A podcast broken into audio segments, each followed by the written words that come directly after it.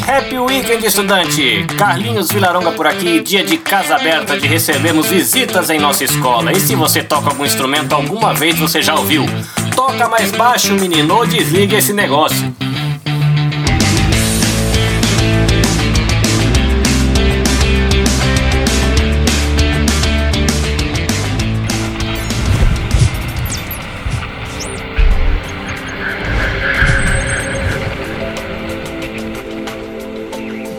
É estudante dia de casa aberta aqui na Escola Bíblica Vida Nova e eu tô recebendo aqui Rafael Duvalle, baixista, tem uns vídeos muito legais no YouTube, diga de passagem. Bem-vindo à Escola Bíblica Vida Nova. Obrigado, obrigado pelo convite. É um prazer falar com vocês aí do outro lado do mundo. É, o Rafael tá no Brasil, a gente já bateu um pouquinho de papo, mas Rafael, a galera que tá te ouvindo não te conhece. Quem é Rafael do Vale? Bom, Rafael do Vale é um, um baixista, um sonhador no sentido de entregar conteúdos né, de contrabaixo, impactar estudantes. Trabalho com isso a, com contrabaixo há mais de 25 anos e há 12 anos eu trabalho com ensino online de contrabaixo e tenho dia após dia pensado em formas de entregar um conteúdo mais desmistificado para os alunos, mostrar que é possível tocar contrabaixo, não colocar limites e barreiras para os alunos, enfim, facilitar de algum modo e ajudar as pessoas a realizar seus sonhos aí de tocar o contrabaixo. Eu faço isso há muito tempo e nesse longo tempo eu desenvolvi um modo de ensinar bem direto ao ponto, sem frescura. Então isso tem ajudado muitos meus alunos e cada dia eu fico mais motivado a continuar fazendo isso isso. Bom, então tem um monte de deixa pra gente conversar sobre um monte de coisa. Educador, educador online, músico.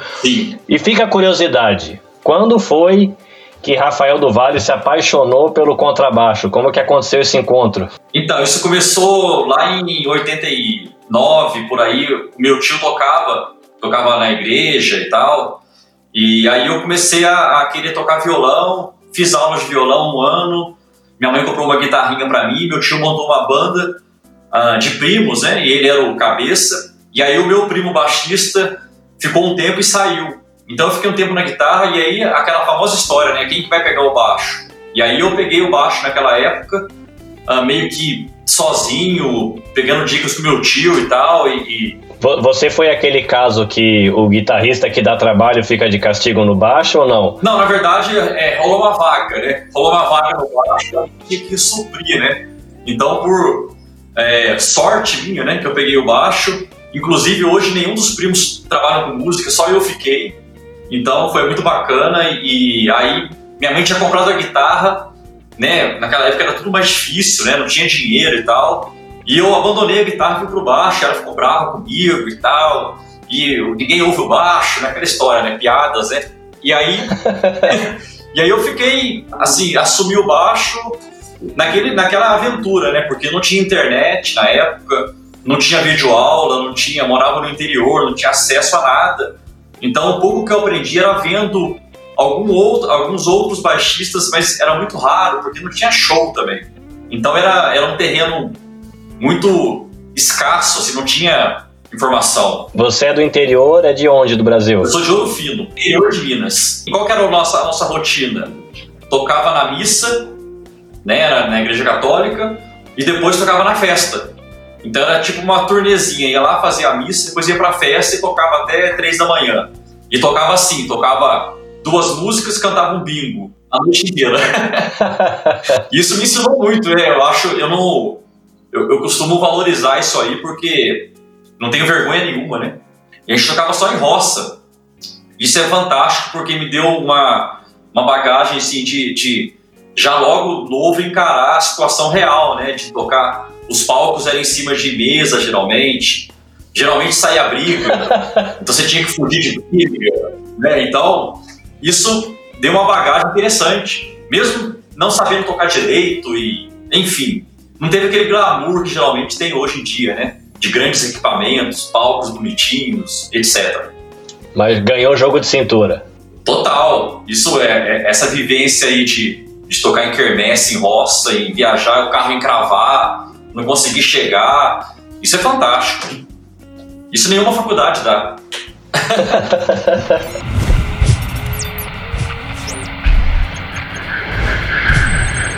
Você, depois que teve um pouco mais de experiência, você já começou logo com aulas, encontrou alguém para te orientar? Ou a sua aventura, por quanto tempo foi aí sozinho e correndo atrás? Então, essa aventura aí é, de o empírico, né, durou aí, sei lá, três, quatro anos. Aí depois ah, abriu uma escola de música em Ouro Fino, na minha, na minha cidade, e foi o baixista do Rio de Janeiro da aula lá, que é o Marcinho, Márcio Yakov. E aí eu tomei aula com eles. Nessa mesma época eu comecei a trabalhar nessa escola de música, então eu era secretário e fazia aula com ele.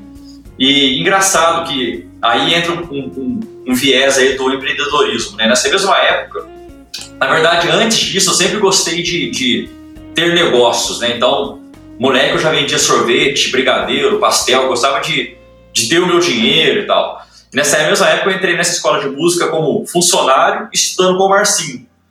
E engraçado que à noite, esse dono da escola de música era muito louco, cara. E ele tinha uma lanchonete numa faculdade, eu filho. Então, eu trabalhava o dia inteiro na escola de música, fazia aula, e à noite eu era chapeiro, fazia lanche nessa faculdade. Então, eu chegava às 11 da noite, outro dia acordava de manhã, enfim, ensaiava até 3 da manhã. Nessa época eu tomei bomba na escola, na sétima série, porque era muito intenso, assim, nessa questão. Eu queria trabalhar, queria ganhar dinheiro, enfim. E aí eu estudei com o Marcinho um bom tempo, esse cara que me abriu a mente, ele que me trouxe conhecimento formal, né? Porque era um cara experiente, tocava com Alcione, era do Rio de Janeiro, o cara tinha uma bagagem animal.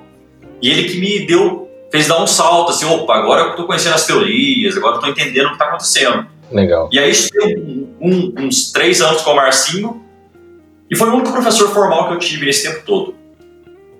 Outra coisa que, que me ensinou muito também, nessa mesma época, é, eu, a gente montou uma banda na escola, era uma outra banda, chamava Passaporte. E era uma banda que só tinha músico mais velho que eu. Então tinha um tecladista, o Evaldo, que inclusive mora no Canadá hoje, que era um cara já experiente. Então eu era um molequinho, junto com os velhos lá tocando.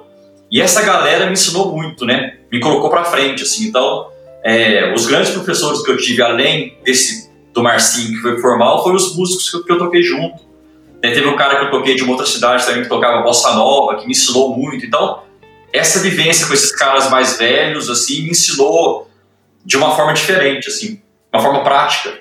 Com isso, você estava na época da banda, essa banda Passaporte, você devia estar na faixa dos 14, 15 anos, talvez? É, isso. Isso mesmo.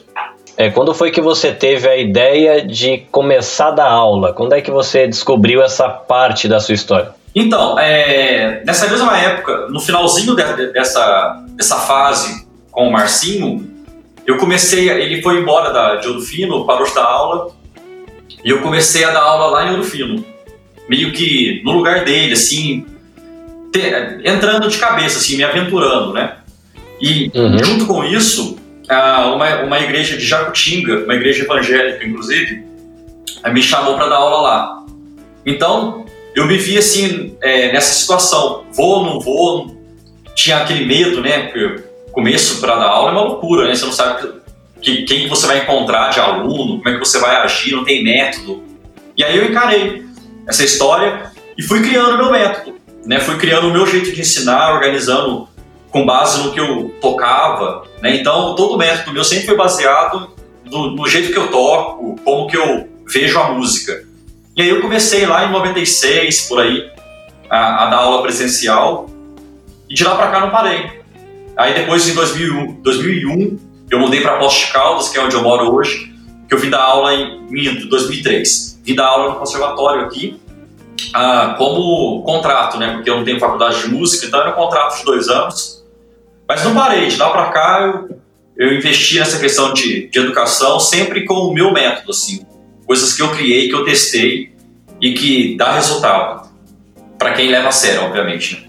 O que, que você usava para estudar? Era, era vídeos? Você curtia mais a parte de partitura? Você curtia livro? Como, nessa fase, o que, que você usava para estudar? Ah, legal. Então, com, com o Marcinho, com o meu professor, ele passava no caderno as coisas, ah, então eu ia seguindo o que ele passava, né? Nesse tempo todo foi dessa forma. E também nessa época eu comecei a ir para São Paulo e aí eu comprava VHS, né? Lá na Teodoro Sampaio, Pixinga, Zuzo, Arthur Maia. Né, foi esses caras que me influenciaram nessa época, porque era o material que tinha. Também a internet estava nascendo, né? Uhum. 94, por aí 95. E aí era videoaula, uh, as bandas que eu tocava, é, método não tinha muito, não chegava lá no fino, então era bem escasso, era bem empírico mesmo. Tá, então você teve a experiência prática da coisa, começou seus estudos com o Marcinho e teve a experiência de começar a ensinar no conservatório, que é uma coisa física. Sim. E quando, e quando é que foi que você teve a ideia de falou, vou começar a fazer online? Ah, legal. É, acho que em 2005, 2006, eu, eu, gravei um disco com um saxofonista que chama Ivan Meyer. E ele já tinha essa pegada de vender pelo Mercado Livre, PDF que ele fazia e tal. Ele tinha um fórum bem movimentado. Nessa época que eu gravei o disco com ele, eu convivi muito. E eu vi, assim, uma oportunidade ali de fazer isso com o baixo, né? E aí eu comecei a escrever. O primeiro e-book que eu escrevi, em 2006, eu escrevi ele inteiro numa em sulfite, uma prancheta na mão, inteiro. Ah, depois eu passei para o computador e criei esse e-book, esse PDF, fiz as trilhas e vendia ah, pelo Orkut na época. E qual que era a ideia? Eu pensei, pô, eu, eu percebi que muitos estudantes de contrabaixo no interior do Brasil faziam aula com guitarristas, né? E eu vi uma demanda ali, pô, eu quero, que, quero ajudar esse cara com uma linguagem de baixista, né, passando a minha vivência. Só que a única ferramenta que tinha era essa, porque o, YouTube estava começando, uhum. o negócio de banda larga ainda era ruim no Brasil, não que seja pop, mas era bem pior. E aí a única forma de levar esse conteúdo era com PDF. E vendia. Eu comecei a vender por Correios, enviava por Correios. E aí fiz dois métodos nessa época, o uh, e Afins, que era um método de groove e, e uma esplanada geral assim, de baixo, e outro era treinando seu ouvido, que era um método de percepção, que era para todos os músicos. Vendi, vendi, e aí senti necessidade de criar um, uh, uma plataforma online. E aí nasceu o Toque Mais Baixo, em 2007. Lancei o, o site, ainda era bem rústico, porque não tinha tecnologia, não tinha infraestrutura para levar vídeos com qualidade e tal. E de lá para cá, 12 anos se passaram.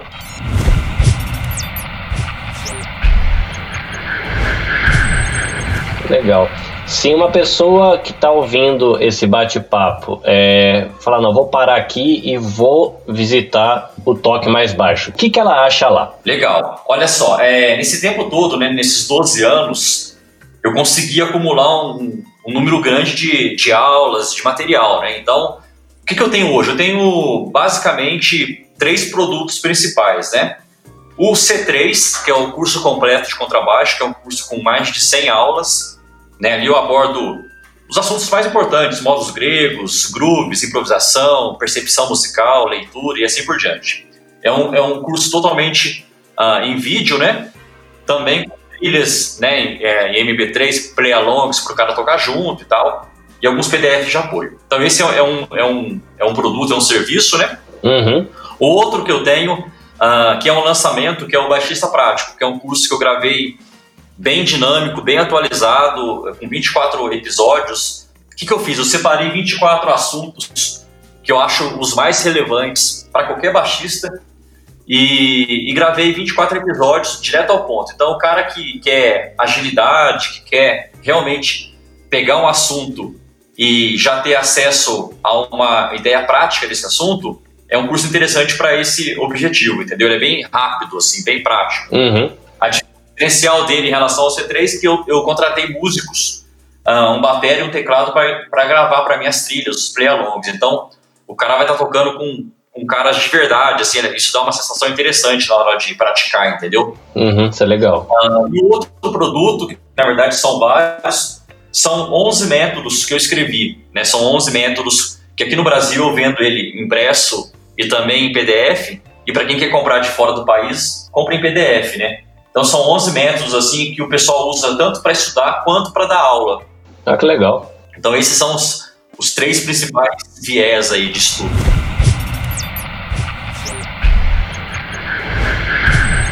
Para um baixista iniciante, o que, que você indicaria dentro do material que você tem para a pessoa que está aqui no Japão fazer um curso online? É, seria indicado ele ir para o C3 ou seria indicado ele ir para o baixista prático? Qual seria a sua orientação para um garoto, sei lá, de 12, 15 anos, que está tendo os primeiros contatos com o baixo? Legal. Para quem nunca tocou baixo, eu aconselho o C3, o curso completo, porque lá eu tenho aulas assim bem introdutórias, como é que você uh, segura no baixo, técnicas de mão direita, uh, técnicas básicas, uhum. né? Então, para esse cara que é do zero mesmo, eu aconselho o curso completo. Para um cara que já toca, que já tem alguma uma vivência e quer dar um up, quer dar uma guinada ou até recapitular alguns assuntos, aí é o baixista prático, que é um curso mais dinâmico, assim, mais otimizado, entendeu? Lembrando que em ambos, nos três serviços, tanto no C3, no baixista prático e nos e-books, né, é, o aluno tem o meu feedback, né, o meu acompanhamento. Então, eu tenho um grupo de alunos, pessoal pode tirar dúvidas comigo, porque esse é, foi o grande diferencial do toque mais baixo nesse tempo todo. Eu não queria apenas vender curso, né? A, a missão é muito mais profunda do que essa, né? Eu quero realmente que meu aluno entenda, que ele aprenda. Então, eu, não, eu nunca medi esforços para dar o meu feedback, para ajudar o cara, para se ele está com dúvida eu gravo um outro vídeo, enfim, eu me viro aqui para fazer o cara entender aquele conteúdo. E também essa vivência de, de 12 anos ensinando online me deu uma, uma expertise em termos de linguagem na hora de gravar o vídeo. Então, o vídeo ele é muito bem, bem estruturado para que o cara tenha o mínimo de dúvidas possível, né? Então, isso facilita muito o trabalho, né? Ah, legal. E aí vamos lá para uma uma parte prática. É, você que começou Sim. a trocar bem novo e passou sua adolescência com música e segue com isso até hoje. O que você diria que isso é um erro muito comum de quem começa? Tá, olha só, é...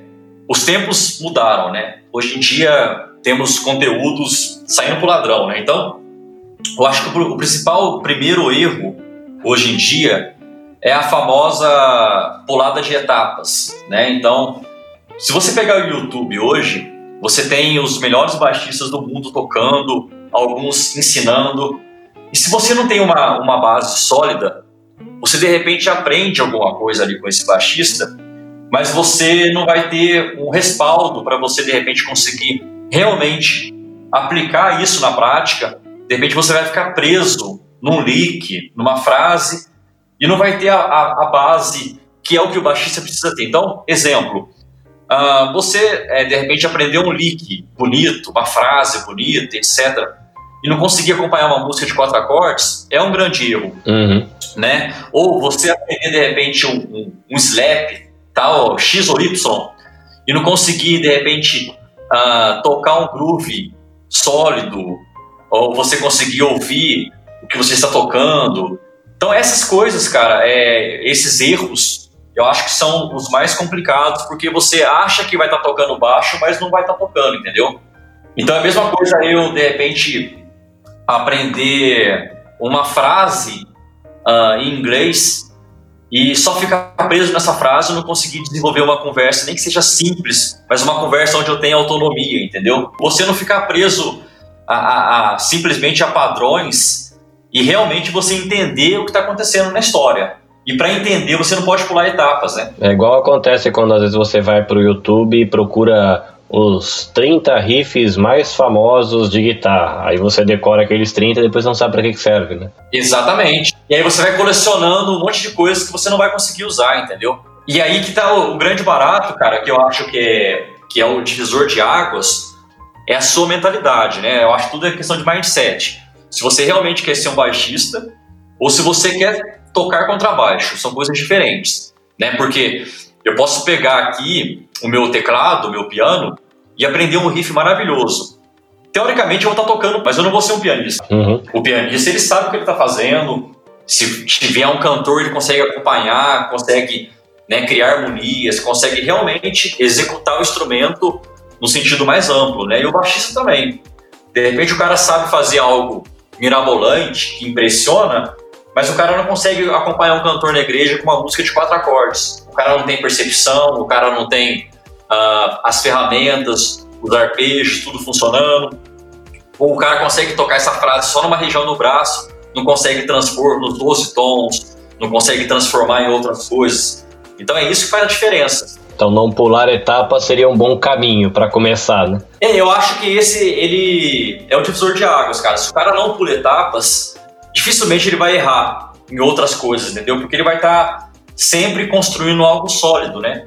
Então primeiro o cara entende a função do baixo. Para que, que, que o baixo serve? Ah, o baixo a priori é um instrumento de base, de acompanhamento. Ok, ele sabe isso. Então, isso já é uma, uma realidade para ele. Com base nisso, ele já começa, ah, agora eu vou, onde estão as notas no braço do instrumento? Se o cara não sabe notas no braço, dificilmente ele vai conseguir transformar uh, as coisas uh, de uma forma mais ampla, né? Ele vai ficar muito preso em apenas uma, uma partezinha do braço. Então, beleza, nota no braço. Agora, o cara aprende uma escalinha de Dó maior. Ok.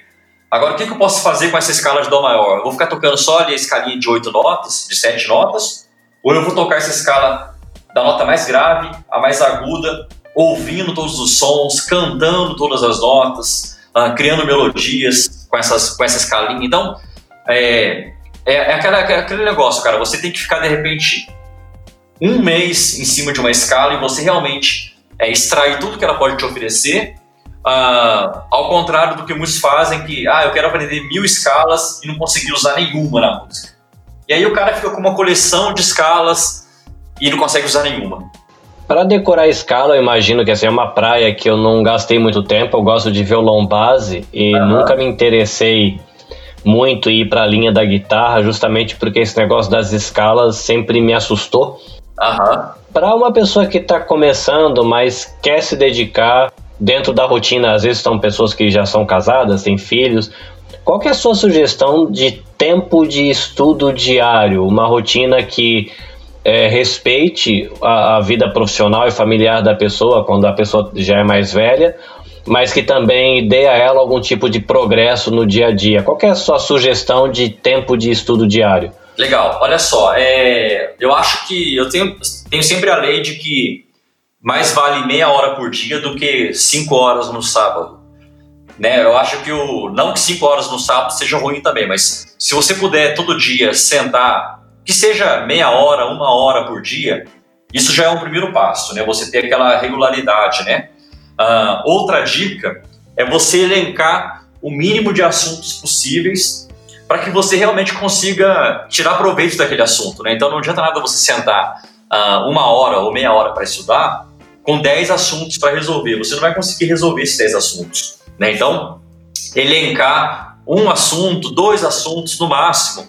Né? Vamos pegar aqui uma rotina de uma hora de estudos por baixista. Né? Uh, vamos pegar meia hora de grooves. Né? O cara vai estudar ali condicionamento físico, vai tirar um groove, um ou dois grooves de outros baixistas para poder ter repertório, ter vocabulário e vai praticar numa harmonia ali algumas células síntmicas em cima de grooves. Na outra meia hora, ele vai estudar improvisação. Então ele pega uma escala, primeiro ele mapeia essa escala no braço todo, a hora que ele se sentir seguro, ele começa a criar melodias com essa escala dentro de harmonias que tem a ver com o tom. Então, se ele fizer essa meia hora de cada assunto, no final de uma semana, se ele mantiver esses dois assuntos apenas, ele vai chegar muito mais fortalecido. No final de semana, ele vai ver evolução. Outra coisa que eu acho importante é o cara mensurar uh, resultados, né?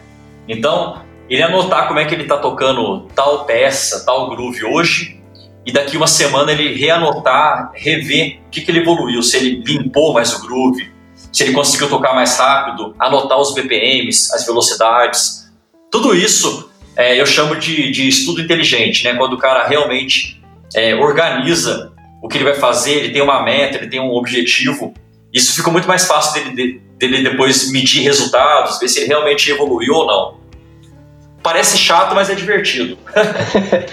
e o famoso BPM, né? Ficar amigo do metrônomo, que já é um outro desafio também, né? Total, total. É. E é importante, cara, porque é, eu toco numa banda agora atualmente de, de soul music, de black, e a gente toca com trilha, né?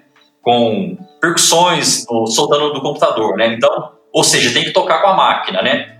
Então, cara, se a galera não tiver experiência, o baterista, todo mundo da banda, não vai rolar. Né? Você pega os grandes artistas aí, Michael Jackson, essa turma toda, todos tocam com máquina junto, né? Então é uma coisa que é, já é uma realidade. E é legal que você consegue tocar uma música do começo ao fim com uma uniformidade, né? A música pop, o funk, a música black pede isso, né? Diferentemente de música clássica, onde você tem um negócio mais orgânico, tem o maestro regendo, tem nuances, mudanças de, de BPM, etc, né?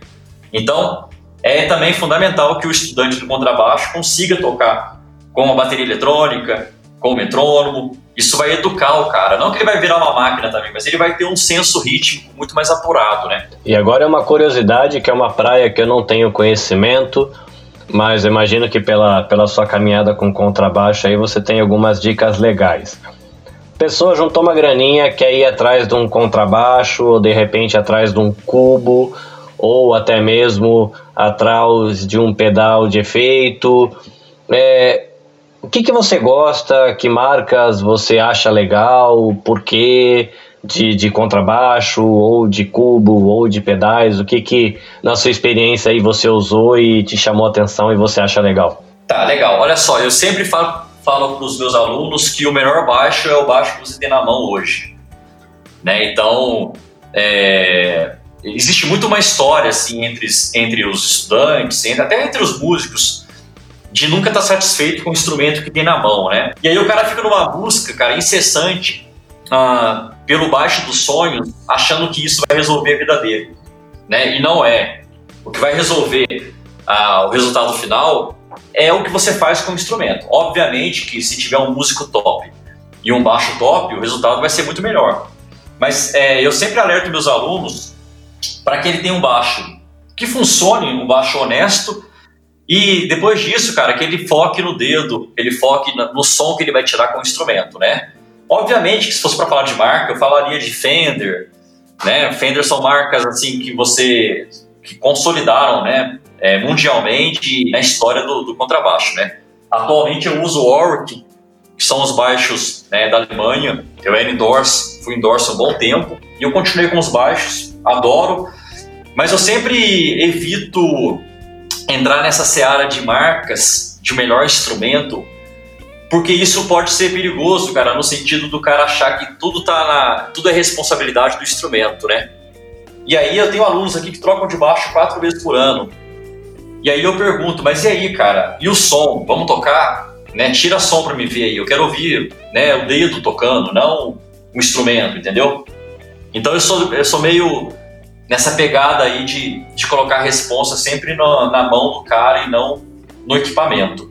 Pedal de efeito, outra coisa perigosa. Às vezes o músico acha que colocando um pedal X ou Y ele vai tocar melhor ou o som vai ser mais bonito. Geralmente acontece ao contrário. O pedal uh, muitas vezes maqueia o jeito que ele está tocando e o cara acha que está tocando bonitinho e na verdade o pedal está dando aquela tapeada, entendeu?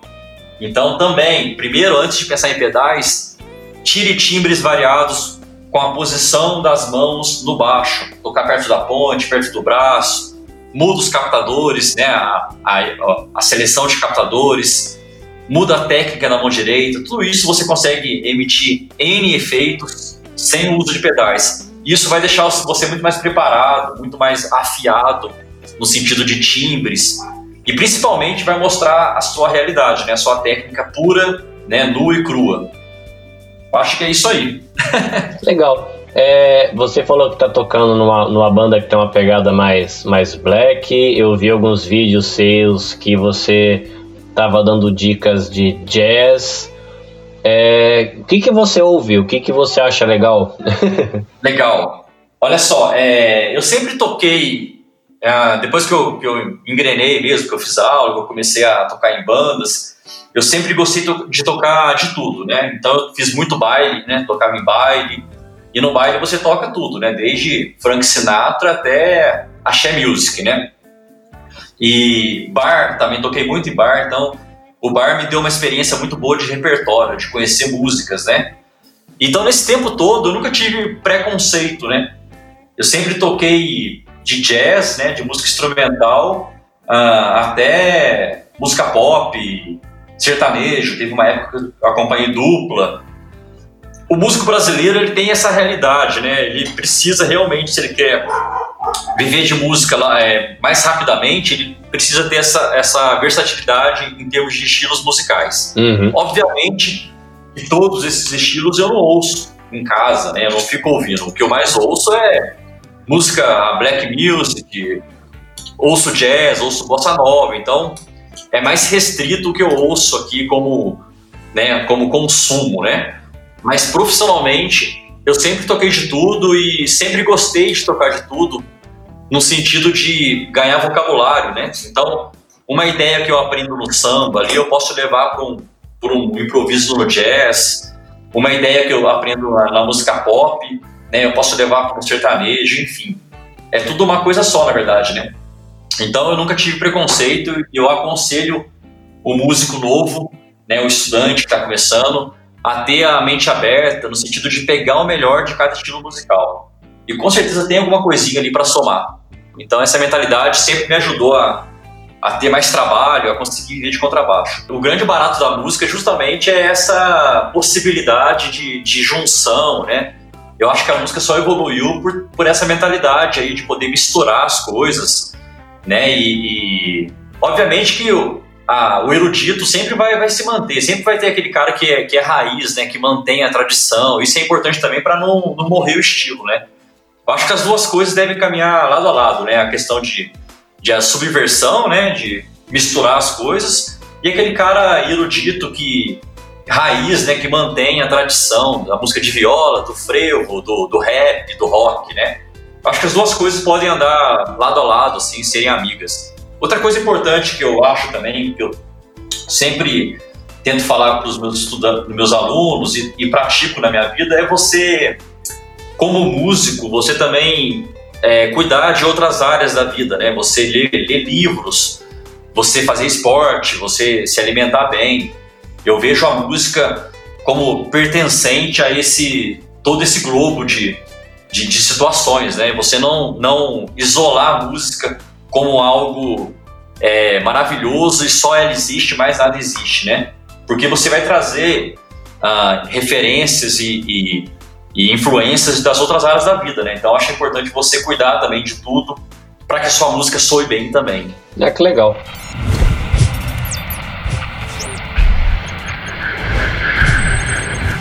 Bom, é, eu vi que você tem várias redes sociais, você tem os seus sites. É, no YouTube eu vi que você tem milhões de vídeos com um monte de dicas de um monte de coisa. Então, para a galera que quer acompanhar aí Rafael do Vale, ter contato com o seu site, seu curso, suas redes sociais, faz o seu jabá, como é que o povo te encontra? Legal. Bom, uh, vamos por partes. O, o, o, no YouTube, se você digitar toque mais baixo, né, toque com Q-U-E, né, toque mais baixo, você já vai achar os meus vídeos lá. Ou digitar Rafael do Vale também, é, tem as tags lá que vai acabar levando você para os alunos para os meus vídeos, né? Ah, então esse é um canal bacana. Outro canal é o meu próprio site, né? Você pode digitar, tem vários endereços que apontam para o meu site, né? Um é o toquemaisbaixo.com.br, que vai apontar para o site atual. Uh, o outro um endereço mais curto é o tmbx.com.br, que é uma abreviação que nós fizemos no ano passado, né? E vai cair no mesmo site, né? Então, essas são as duas principais plataformas para você ter acesso.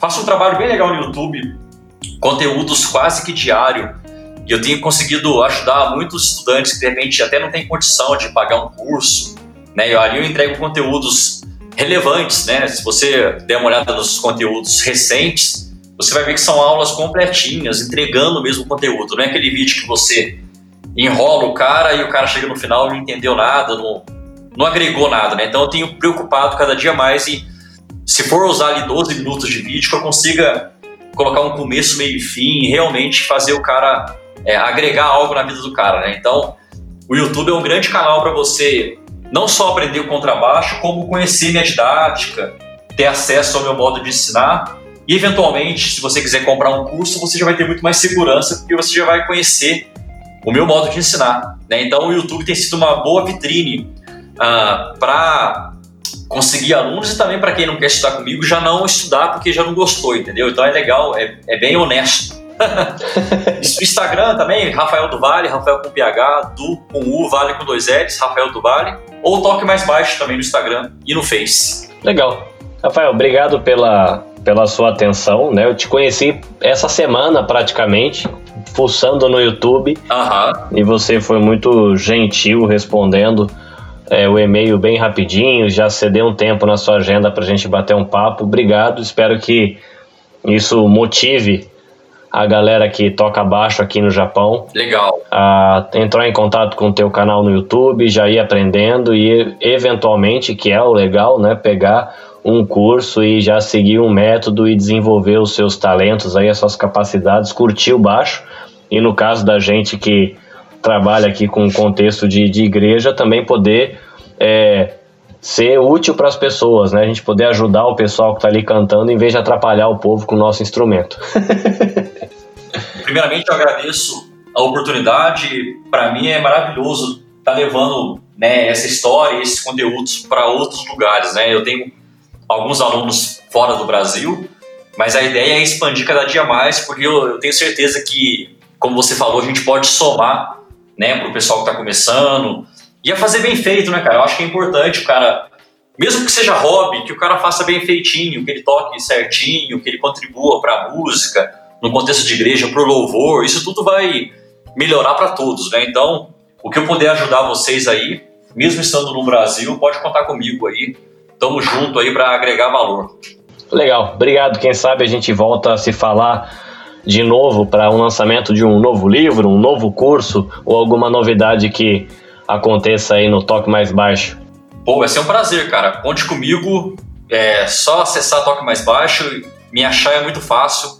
Vai ser um prazer ajudar aí todo mundo. Valeu. Obrigado pelo tempo e pelo bate-papo que foi muito divertido. Até a próxima. Valeu.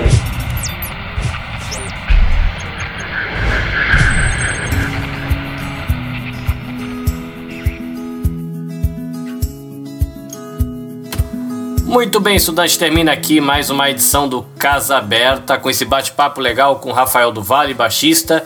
E mais do que compartilhar informação, agora você sabe onde encontrar recursos. Visita lá o Instagram, o Facebook, o site do Rafael.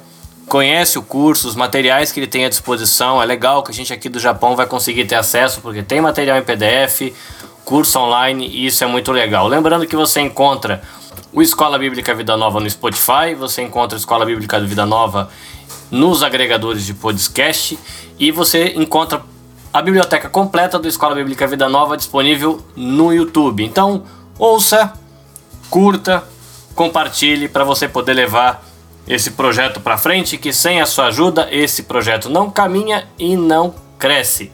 Eu, Carlinhos Vilaronga, fica por aqui. A palavra de sempre de bênção, caris, shalom e até mais. Esforce-se sempre para receber a aprovação do Deus a quem você serve. Seja um bom trabalhador, que não tem de que se envergonhar e que ensina corretamente a palavra da verdade. Segunda carta de Paulo para Timóteo, capítulo 2, versículo 15.